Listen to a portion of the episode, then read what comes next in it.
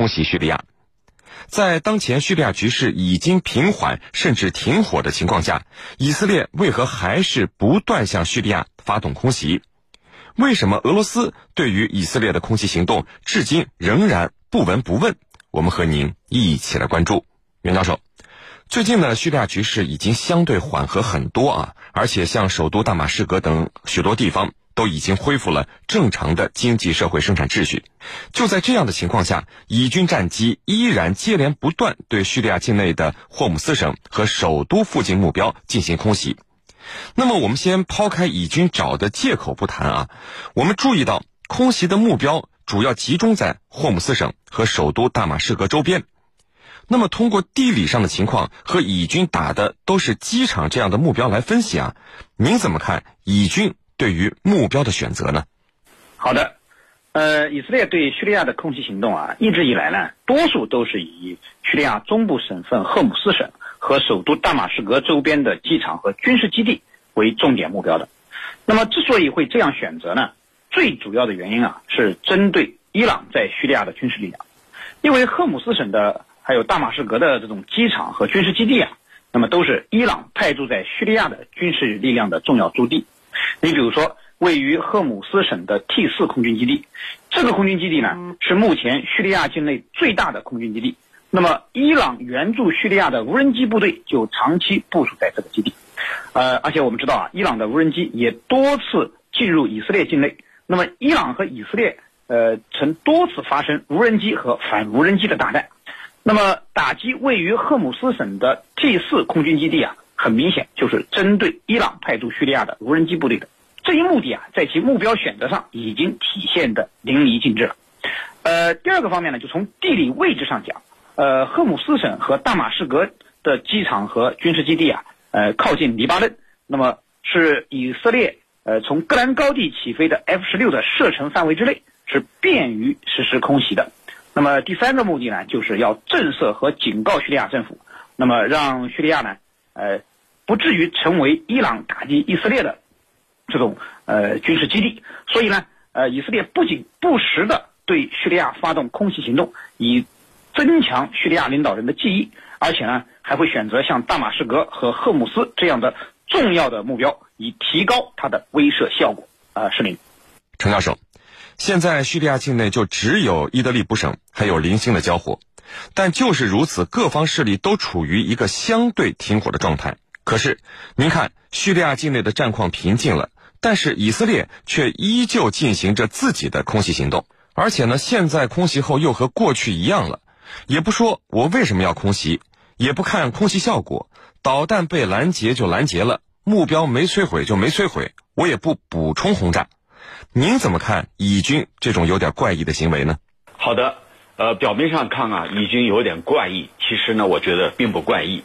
这里头所反映出的是以色列的一种战略上的考虑，呃，这一次呢，他所袭击的是亲伊朗的这个民兵组织，也包括黎巴嫩这个真主党的一个在叙利亚的总部，这个他们分布在叙利亚首都大马士革呃不远的地方。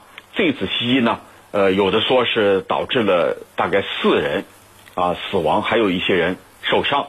以色列这样做，啊，好像呢，他是在进行一个周而复始，就是你的大部分导弹被人家叙利亚拦截，没什么效果。反过来呢，可能还有一些平民伤亡，呃，使你以色列背负骂名。那为什么他要这样做？主要有三个：第一是立规矩。什么叫立规矩呢？按理说，你已经在其他国家的境内去立规矩吗？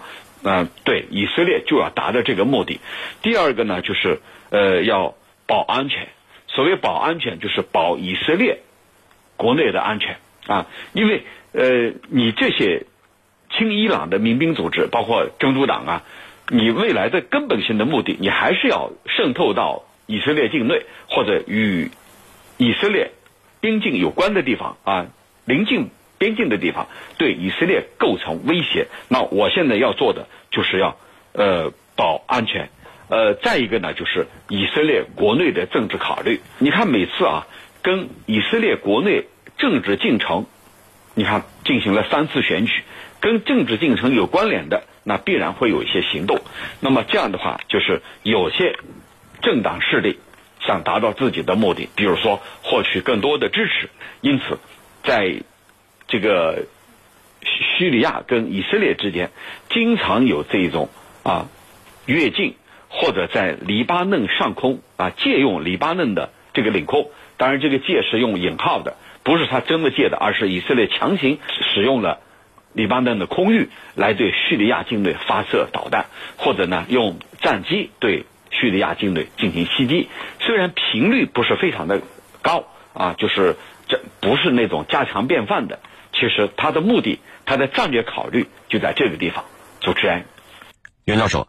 最近几次面对以军的空袭，我们看到叙利亚防空部队的表现越来越出色。前面两次都是成功拦截了空袭的导弹，二十七号则是部分拦截成功，成功率相比过去大大提升。这以色列这几年啊，感觉是在给叙利亚防空部队练兵呢。那么，为什么以色列的空袭没有提前打掉这些防空设施？这背后啊，造成的。呃，首先从内因上看呢。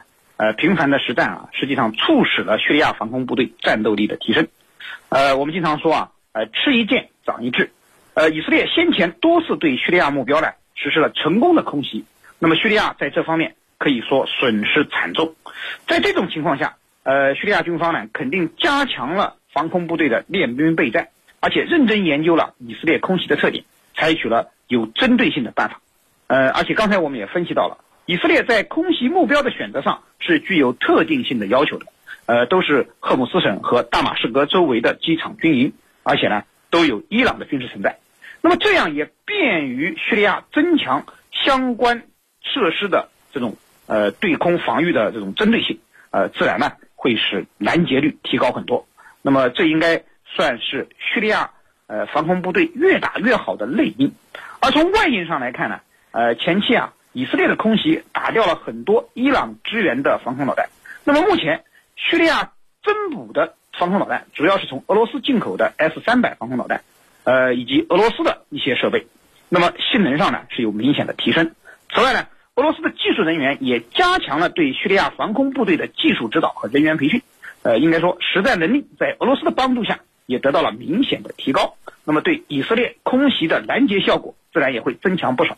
那么至于说，以色列为什么没有提前去消灭这些防空设施？呃，我觉得呢，因素也有两个方面影响了以色列的决战。呃，第一呢是俄罗斯的因素。目前呢，在叙利亚的防空设施啊，多数是俄罗斯的装备。那么俄罗斯呢，还有不少技术人员也在其中。呃，俄以之间，我们知道它是有一种默契的，即是呢，你不打我的防空设施，我也不击落你的战机。所以我们看到以色列对叙利亚空袭的时候呢，到来这么一下子，真的可以说很烦人。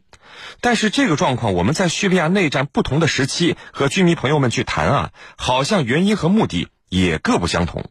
那么到现在了，只是空袭几处可能的伊朗在叙利亚的军事设施，以色列也很清楚，假如说他的战机在飞行过程当中啊，比如说要对伊朗在全球展开各种各样的军演啊、军事合作呀、交流啊、行动啊等等。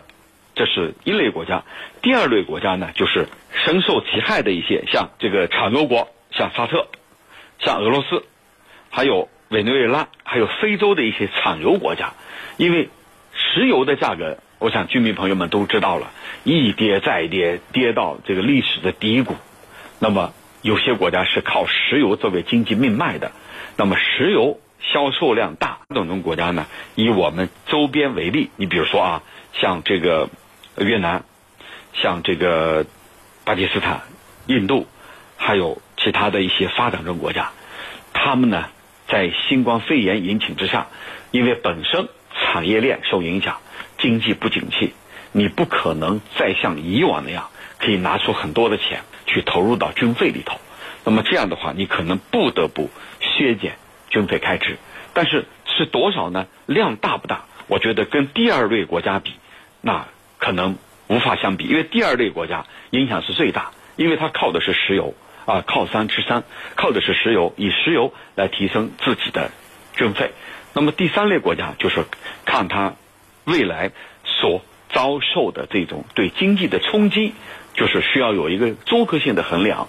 虽然这些国家不以油为主，但是疫情何时结束，对它的经济影响又如何？那么需要在未来做一个评判。如果说影响大、冲击很大，那么在军费投入上必然会做一些牺牲，这是肯定的啊。你比如说我们周边国家，像越南啊、像马来西亚这些国家，这一次特别是越南，这个军队呢在应对疫情方面付出了很多的努力，这些都是要动用军费的，因为你这个把营房腾出来，把人员拿出来救啊救治所有的这个患者，同时呢进行隔离，那都是要花钱的。这个钱你部队要掏，那么这动用的是军费。那你未来能不能这个迅速弥补这个窟窿，迅速提升，那就看经济了。经济不景气那很难，特别是这些中小型国家，它的产业链不完善，非常依赖国际市场，非常依赖这个国际合作的。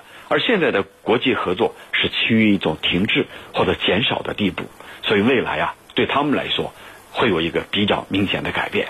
主持人，好的，非常感谢我们的两位军事评论员为我们带来的精彩解读，谢谢两位。